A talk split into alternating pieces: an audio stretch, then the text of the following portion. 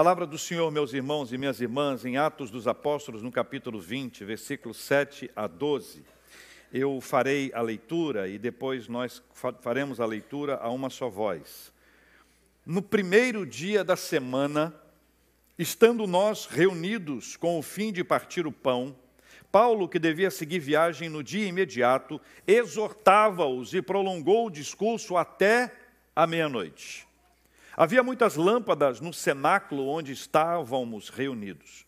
Um jovem, chamado Eutico, que estava sentado numa janela, adormecendo profundamente durante o prolongado discurso de Paulo, vencido pelo sono, caiu do terceiro andar abaixo e foi levantado morto. Descendo, porém, Paulo inclinou-se sobre ele e, abraçando-o, disse: Não vos perturbeis, que a vida nele está. Subindo de novo, partiu o pão e comeu. E ainda lhes falou largamente até o romper da alva, e assim partiu. Então conduziram vivo o rapaz e sentiram-se grandemente confortados. Leia comigo. No primeiro dia da semana, estando nós reunidos com o fim de partir o pão, Paulo, que devia seguir viagem no dia imediato, exortava-os, ouça o discurso até meia-noite. É o nosso plano hoje, tá bom, meus irmãos? Tá bom? Fecha a porta aí para mim, por gentileza, para ninguém sair. É o, é o, plano. Eu já, tinha, eu já tinha dito isso a vocês, não? Ah, desculpa, surpresa. Versículo 8. Havia muitas lâmpadas no cenáculo onde estávamos reunidos. Aí o que, é que aconteceu?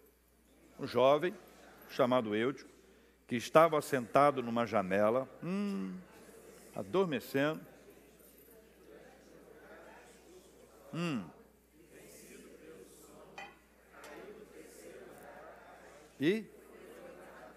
Misericórdia, hein, gente? Dez. Descendo, porém, Paulo inclinou-se sobre ele e, abraçando, disse o quê? Não vos perturbeis. Uhum.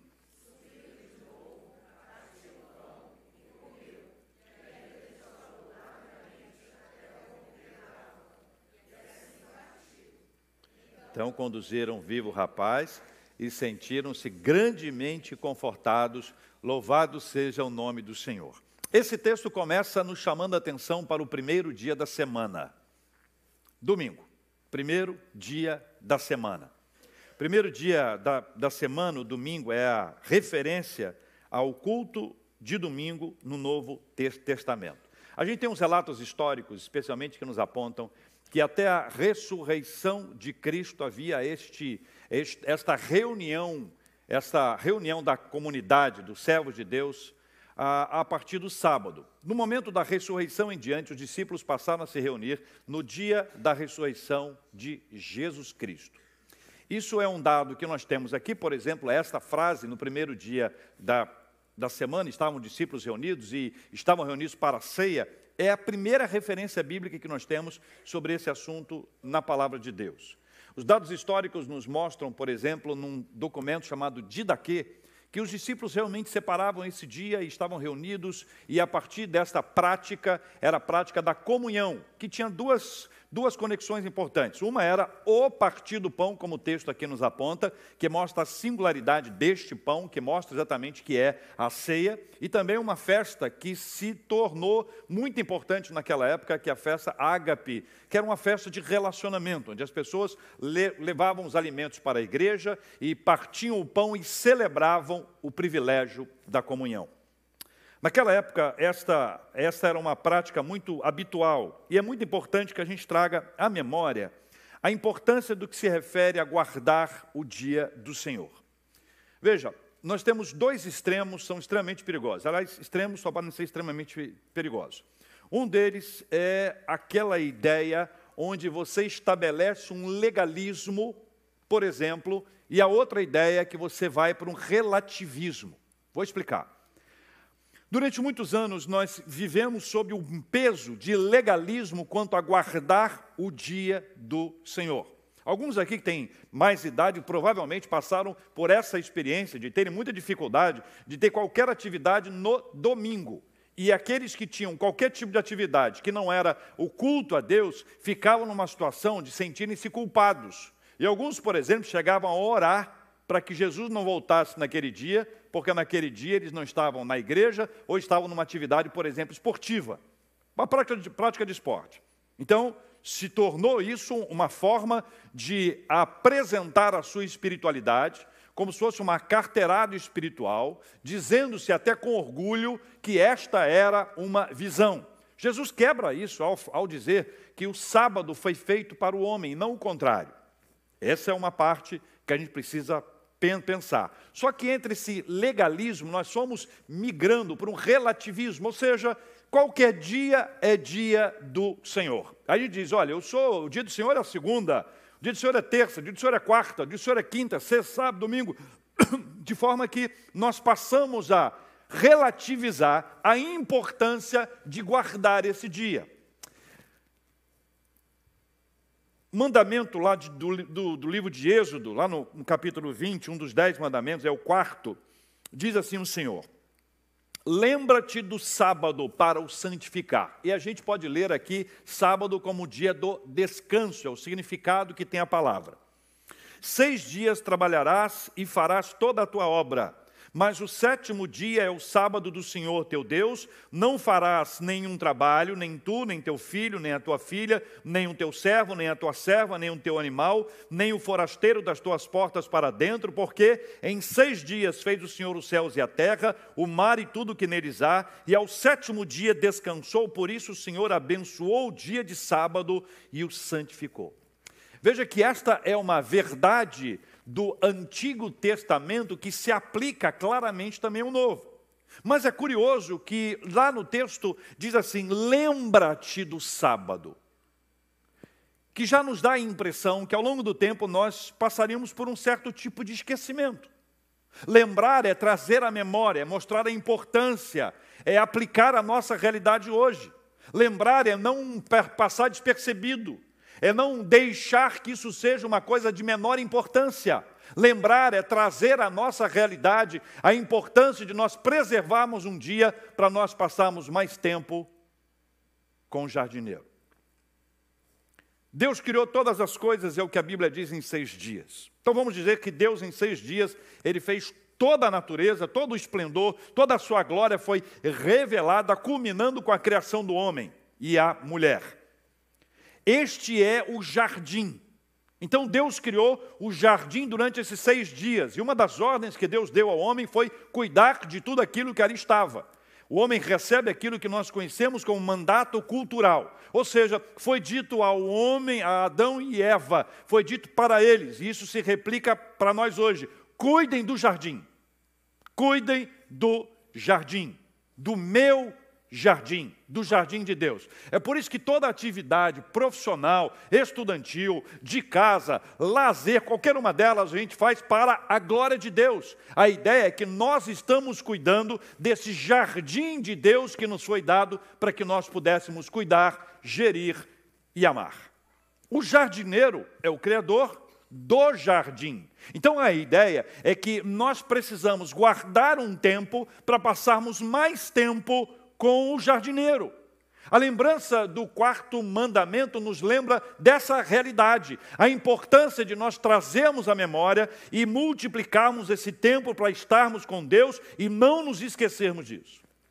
Todavia, a correria que a gente vive, a gente vive no corre. Esse corre nosso, nós vamos colocando tanta coisa acima disso, tanta coisa com maior importância nisso, que a gente não consegue preservar um tempo diário e ao mesmo tempo passamos a relativizar a importância espiritual de guardarmos um dia para o Senhor. E aí nós precisamos lembrar, queridos, de algumas coisas. Primeira, a tendência humana para restabelecer prioridades a partir da sua perspectiva. A gente tem uma tendência humana de restabelecer prioridades a partir da nossa perspectiva. Vou dizer algumas coisas e não receba isso como uma crítica. Não precisa imaginar que o pastor está dando uma indireta porque ele viu. Se tocar em você não é indireta.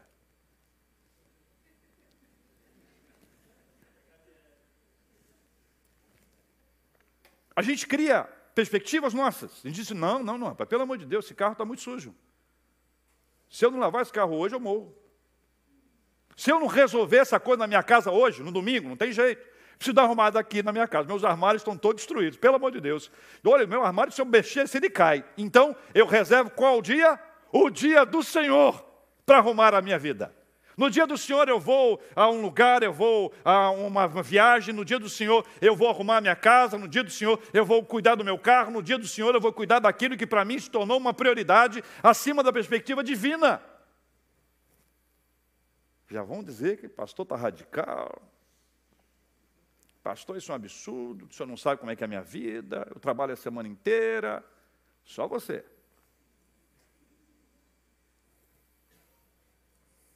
Segundo, a intensidade da vida pode nos fazer correr para longe dos princípios originais. O princípio original foi estabelecido. Há uma razão, gente, há uma razão para isso. Essa razão é espiritual. Há uma razão espiritual para nós reservarmos um tempo na presença de Deus. Há uma razão especial para nós separarmos um dia para a presença de Deus. Há uma razão espiritual, ou seja, Deus estabelece isso e nos mostra que, apesar de toda a intensidade da nossa vida, existem os princípios originais que não podem ser abandonados. Terceiro, os ataques espirituais para desprezarmos o dia do Senhor. Todos nós sofremos esse ataque. Eu dei exemplos aqui muito simplórios, tá? Exemplos muito simples, bobagenzinhas que acontecem. O, o, ataque espiritual é muito maior. O ataque espiritual é que nos leva a relativizar, a dizer que isso não tem importância alguma, que na verdade Deus não precisa, porque toda a minha vida é para Ele. É mais ou menos como aquela pessoa que diz que ora indo, ora vindo, mas não tem coragem de reservar um tempo. É aquela pessoa que ah, o alimento espiritual dela é a partir de um corte do Instagram. Um corte. Não é nem um vídeo inteiro. Ai, que corte, gostei, adorei esse corte. Ai, que mensagem linda. Um pedacinho da mensagem, mais nada.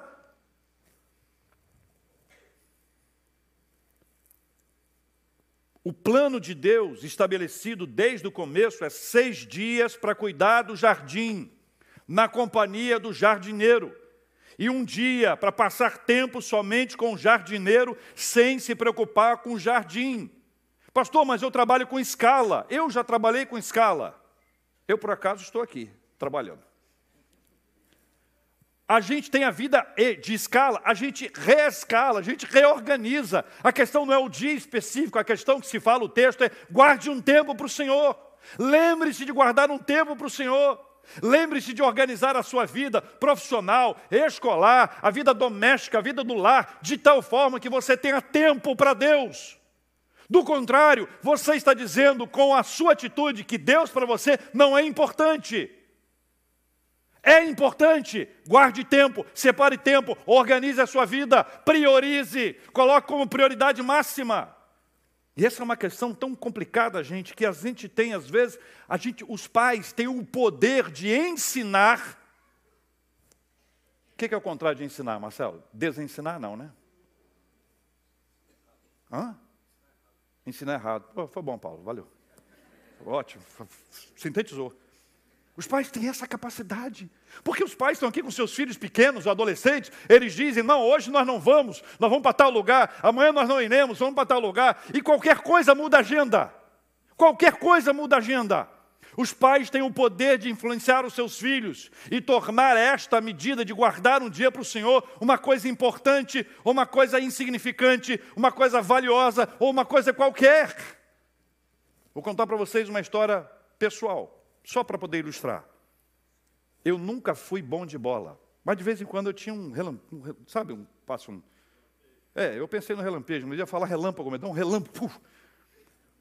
E aí você tem uma medida como essa, de repente eu fui para a minha instituição de, de, ensino, e aí eu fui, teve um treino, teve um jogo treino, e o treinador me elegeu para integrar a seleção da escola. Você não tem noção o que significa isso para um garoto, para um adolescente. É o que, Ricardo? ah, muito bem, ele me escalou, me elegeu, fui para a minha casa, cheguei na minha casa, contei para minha mãe, toda, toda alegre. Falei, mãe, só não vai acreditar. Claro que eu não ia acreditar, mas eu falei com, com fé. Mãe, só não vai acreditar. Eu fui selecionado para o time da escola. Agora eu estou na seleção do time da escola. Você imagina eu animado como sou dizendo isso a ela. Minha mãe, tão animada quanto eu, disse: Que maravilha, que dia são jogos? Eu falei: Domingo. E a minha mãe disse para mim com a tranquilidade, quem sabe o que vai acontecer. Sabe a pessoa que sabe o que vai acontecer? Mãe, né? Mãe sabe o que vai acontecer no futuro. Ela diz assim: seu pai iria. Nenhuma palavra mais. Nem dela, muito menos minha. Fiquei sem voz. Eu. Por quê? O exemplo do meu pai. Nenhuma palavra, e nem estava ali. Ele não estava ali naquele ambiente. Foi simplesmente o exemplo dele. O exemplo dele falou mais alto para mim. O Brasil perdeu um craque.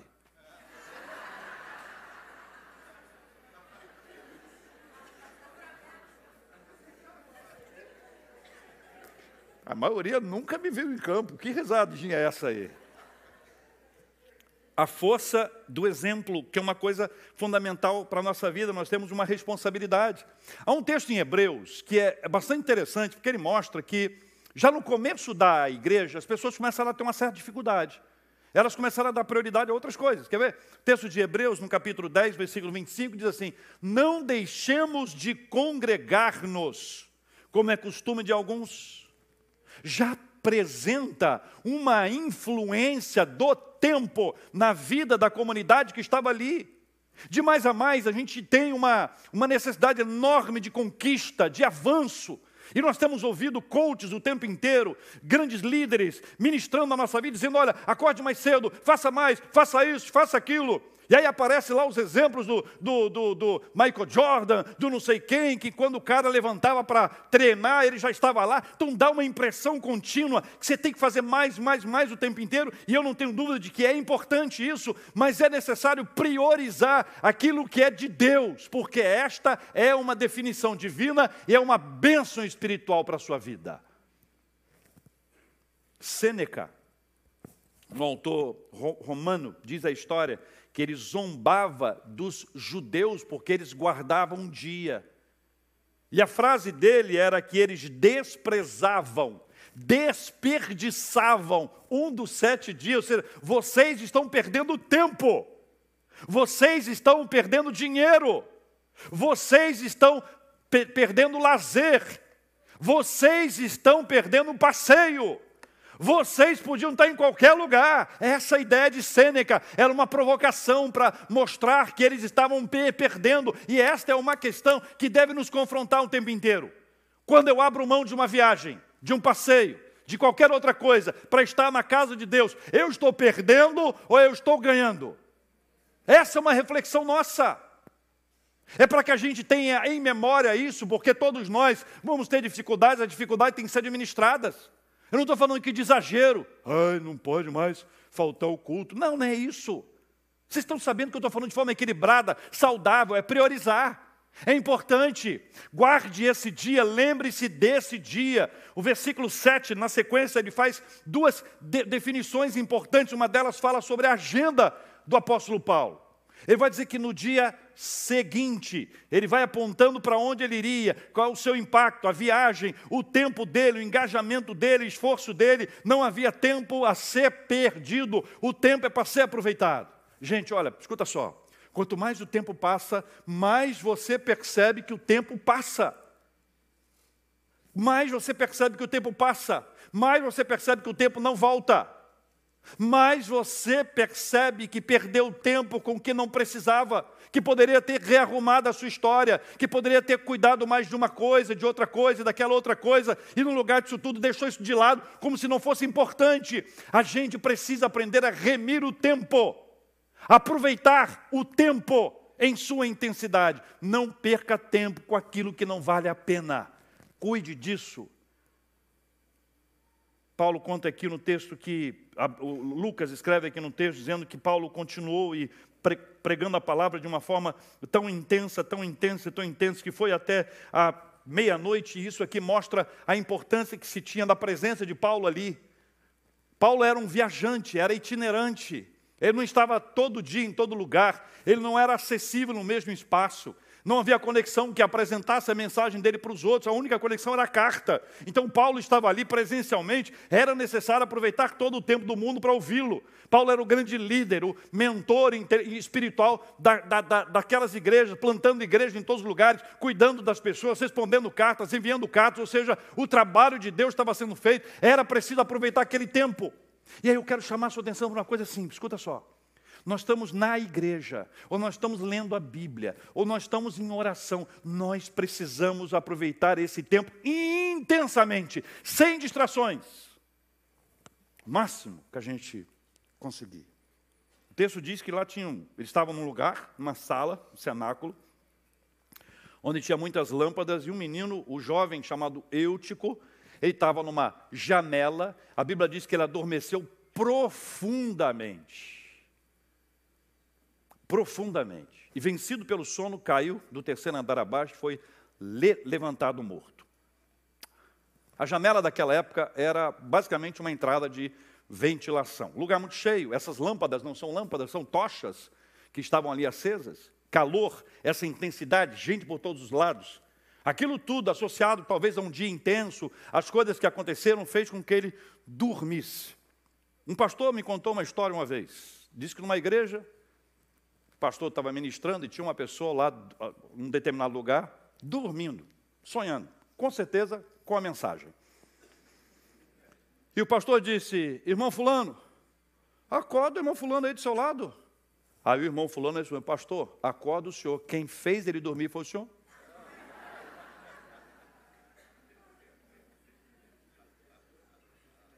Isso é para ver se acorda quem eventualmente está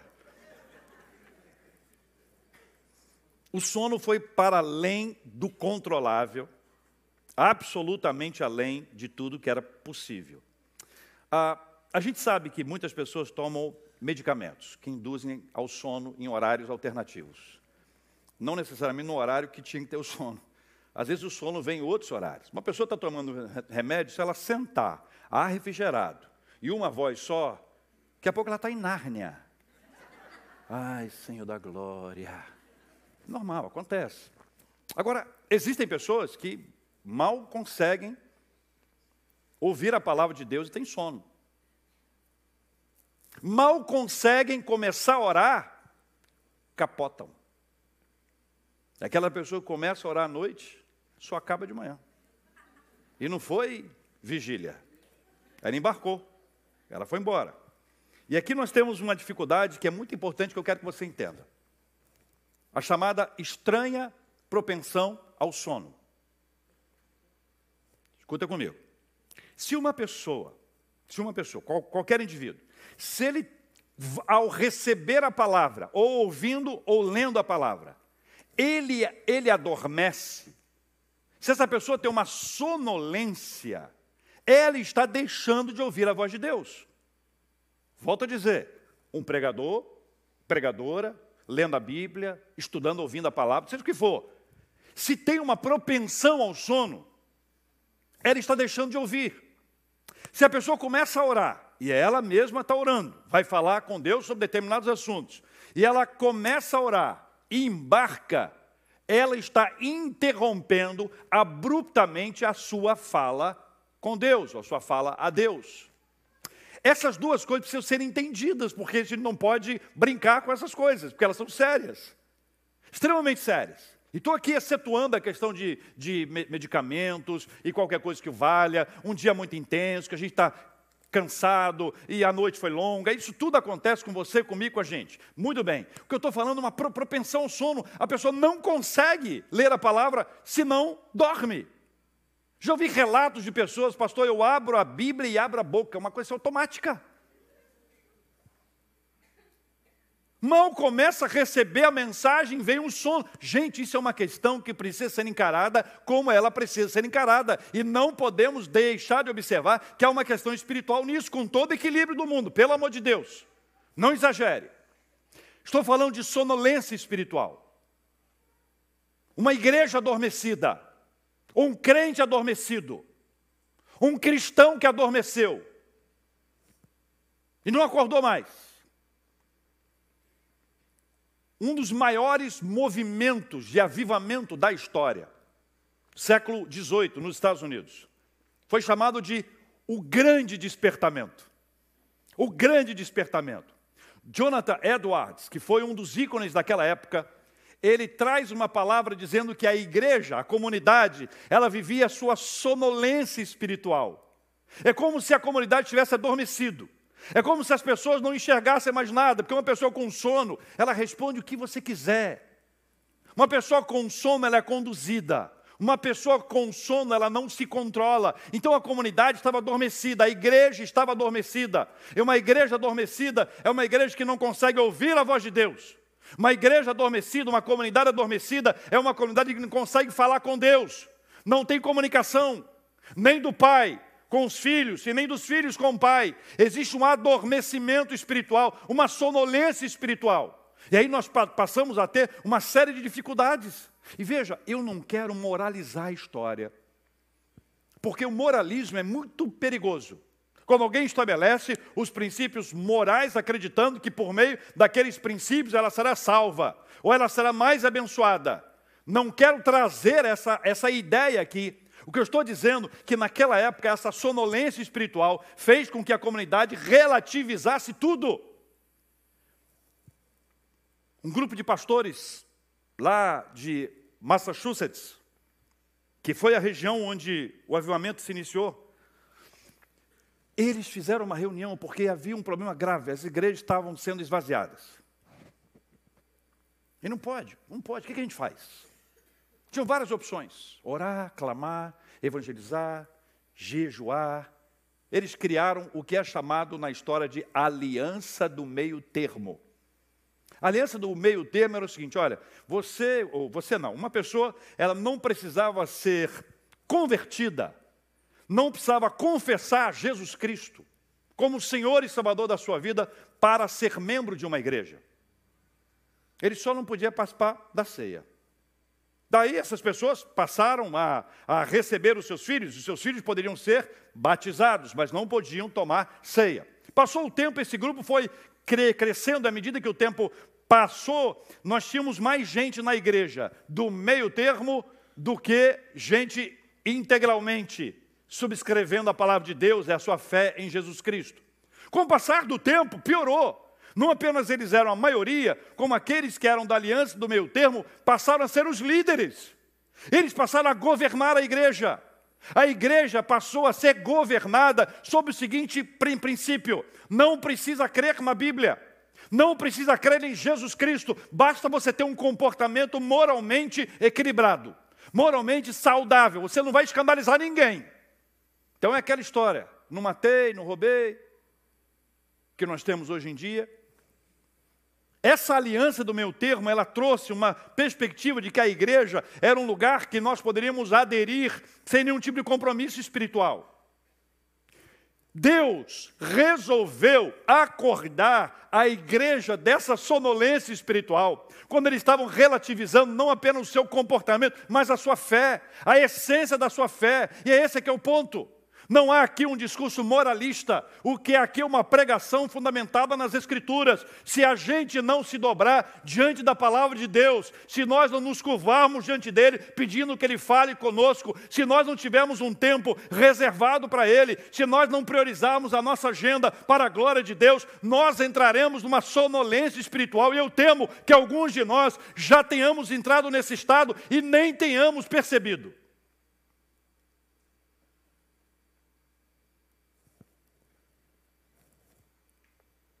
Nós precisamos compreender que, historicamente, naquele processo, Deus gerou um despertamento espiritual.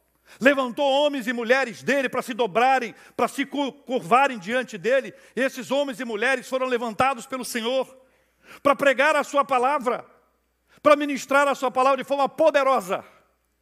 George Whitfield, Whitefield, George Whitefield saía da Inglaterra para os Estados Unidos, navegando navegando, navegando. A história conta que ele fez pelo menos 13 viagens aos Estados Unidos para pregar o Evangelho. E ele foi uma grande voz que foi levantada pelo Senhor, e as pessoas se apaixonaram primeiro pela forma que ele conduzia a mensagem, depois o Senhor começou a sacudir as pessoas e levantar pessoas que se dobraram diante do Senhor e buscaram a face de Deus. Ele levou a sua vida nessa migração, anos e anos de peregrinação entre a Inglaterra e os Estados Unidos, para que ele pudesse pregar a palavra do Senhor. Esse grande despertamento sacudiu a América e a partir dela sacudiu outros lugares do mundo. Nós precisamos entender, nós não fomos chamados para viver sonolência espiritual, nós fomos chamados para viver uma fé viva, uma fé firmada na palavra, crentes fervorosos que estão despertos para a glória de Deus. Não confunda isso com baderna. Não confunda isso com agitação. Porque todos aqueles que falam sobre despertamento, avivamento, uma vida renovada espiritualmente, eles correm o risco de ser mal interpretados. É como se nós estivéssemos encorajando a todo mundo a agir de uma forma expressiva. E essa não é a questão. O avivamento, cada vez mais eu fico convicto disso, ele parte do seguinte, olha, o avivamento é quando uma pessoa, ela é convicta do pecado. Ela não brinca com o pecado.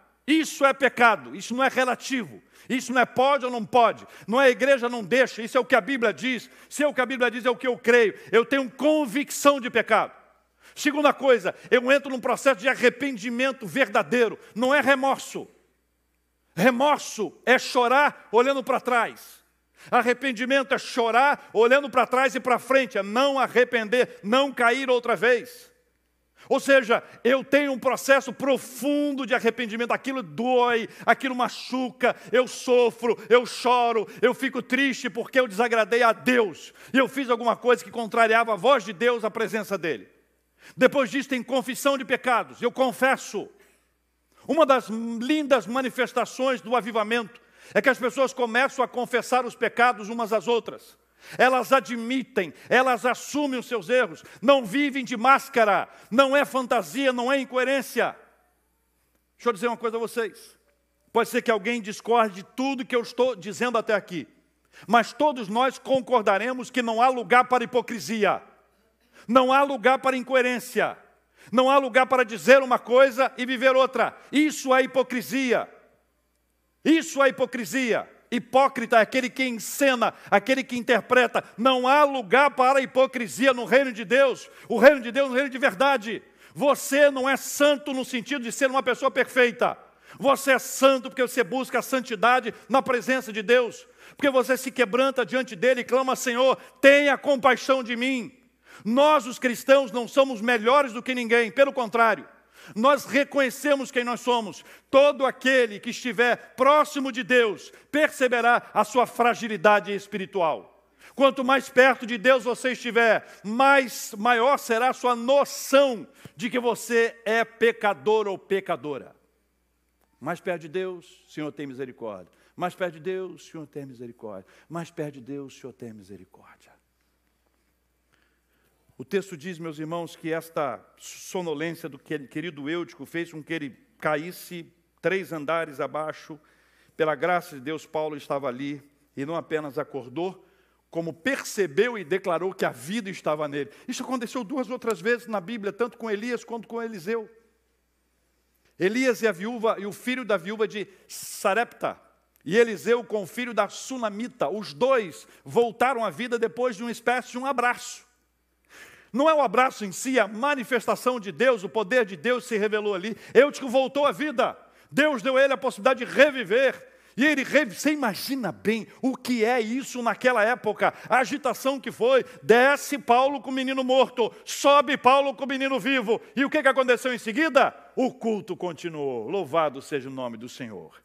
O plano era até a meia-noite, agora foi até de manhã, até a alva. Eles sentaram, partiram pão, celebraram a Santa Ceia, depois eles comeram fartamente juntos com aquela alegria. Eutico, não vai exagerar, Eutico, já teve uma chance. Imagina as piadinhas, Eutico, Eutico. Depois que você voltou à vida, você está morto de fome.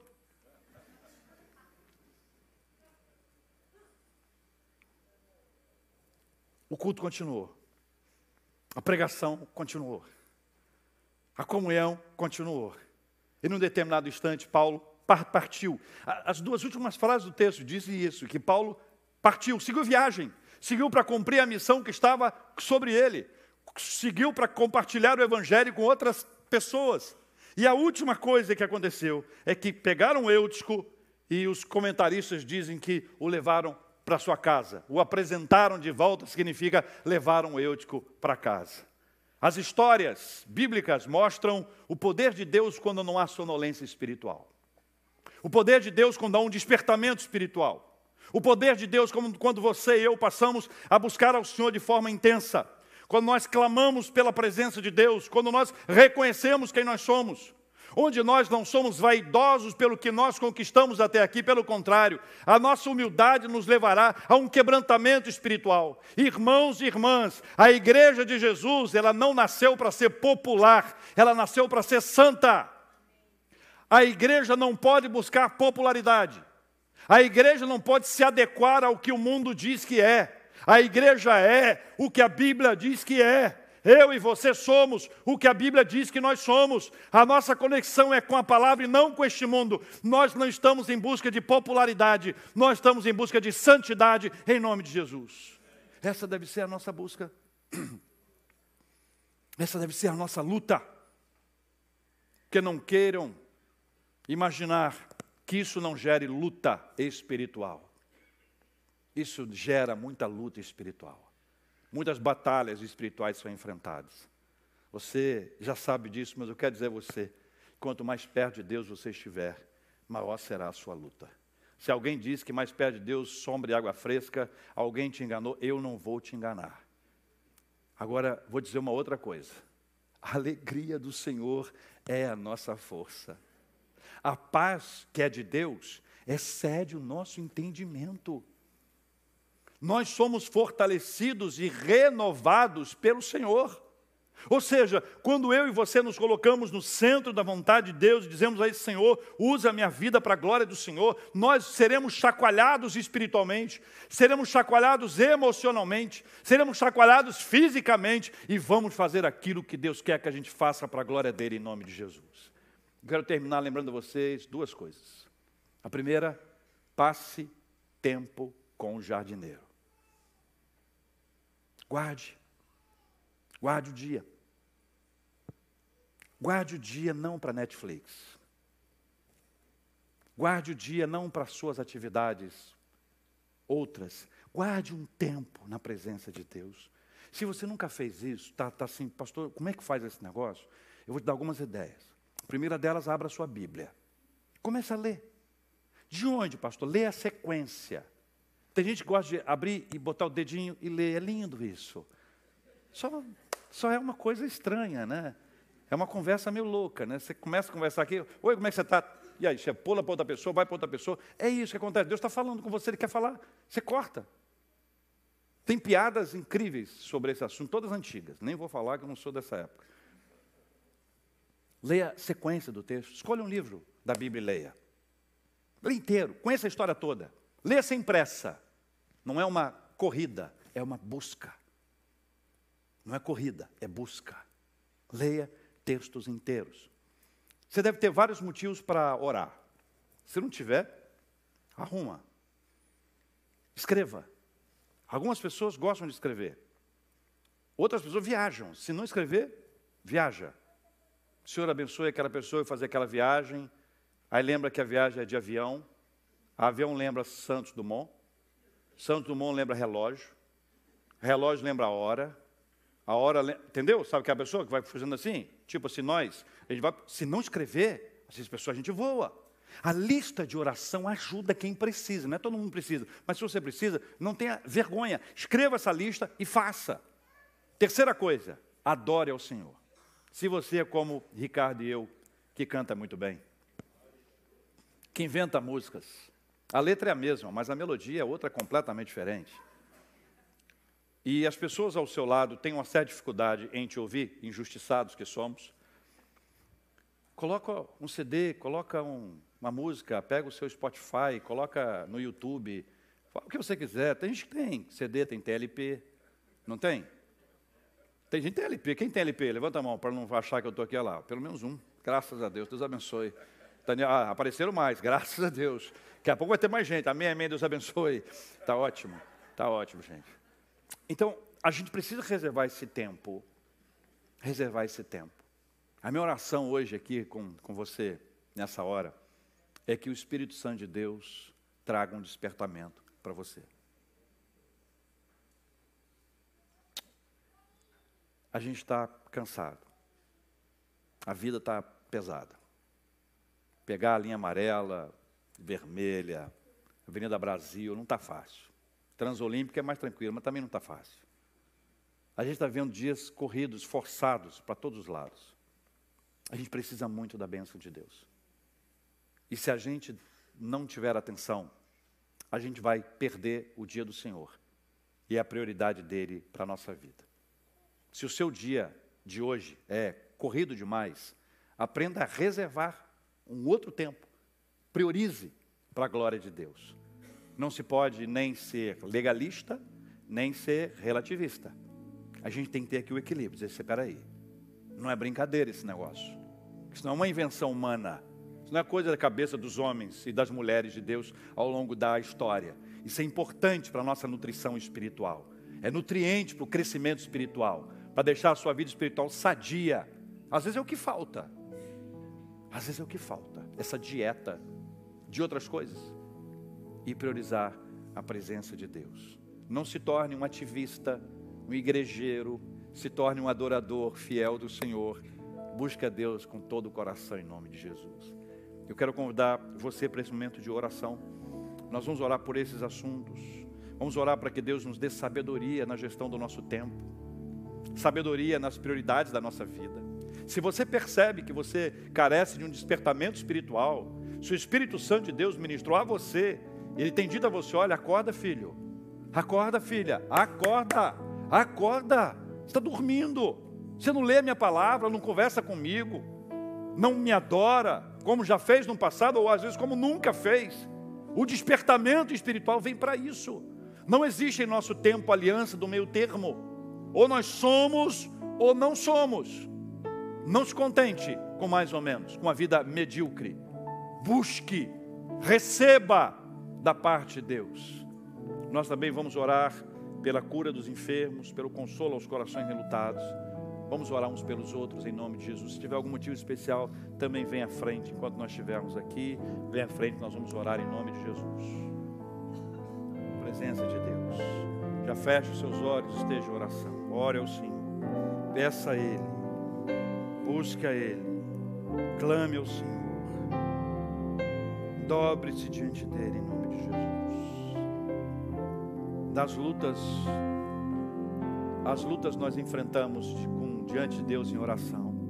As batalhas são enfrentadas na presença de Deus. Deus sabe do seu coração e sabe do despertamento que você precisa. Se o Espírito de Deus está tocando você, declare isso diante dele. Pai, eu preciso desse despertamento. Eu preciso desse despertamento. Eu preciso deixar a sonolência espiritual. Se você tem deixado de priorizar ao Senhor e a sua obra, deixado de priorizar a adoração ao Senhor, esse tempo de convivência, de comunhão espiritual. Diga, Senhor, eu preciso da ajuda do Senhor. Eu quero quero ter esse tempo com o Senhor. Oh Deus. Oh Paizinho. Deus querido e amado, nós oramos e pedimos que o Teu Espírito Santo ministra o coração de cada um de nós, Pai. Nós precisamos do Senhor, Paizinho. Nós dependemos do Senhor, nós confessamos que temos realizado projetos que para nós são mais importantes que guardar o dia do Senhor, que reservar esse tempo para o Senhor. Deus, nós não queremos ser legalistas, mas também não podemos relativizar a importância desse tempo. Deus querido, dá-nos maturidade.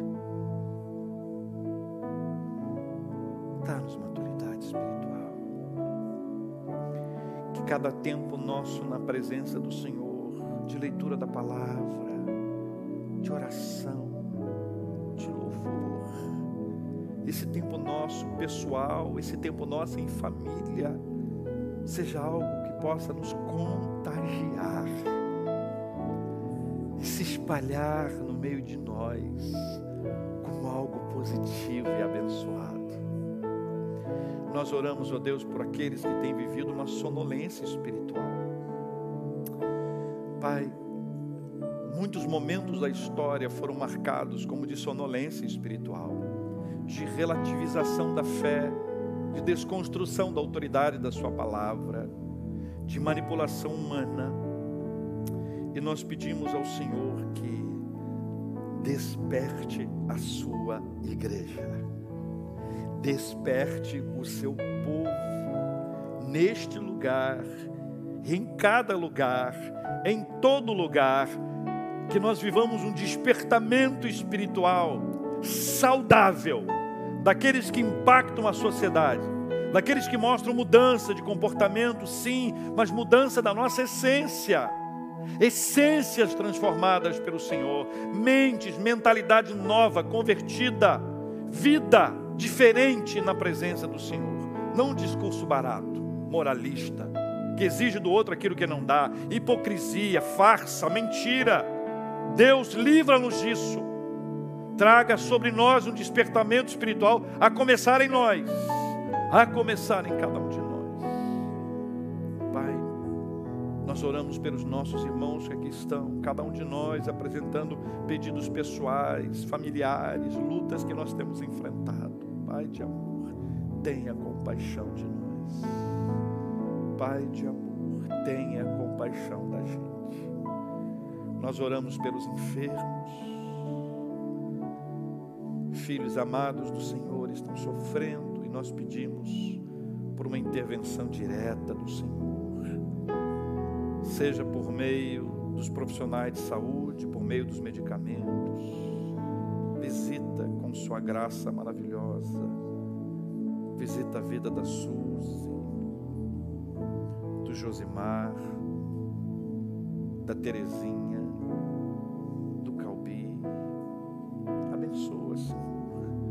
nossos familiares que têm passado por lutas, amigos queridos, amigas, abençoa, Visita-os com o seu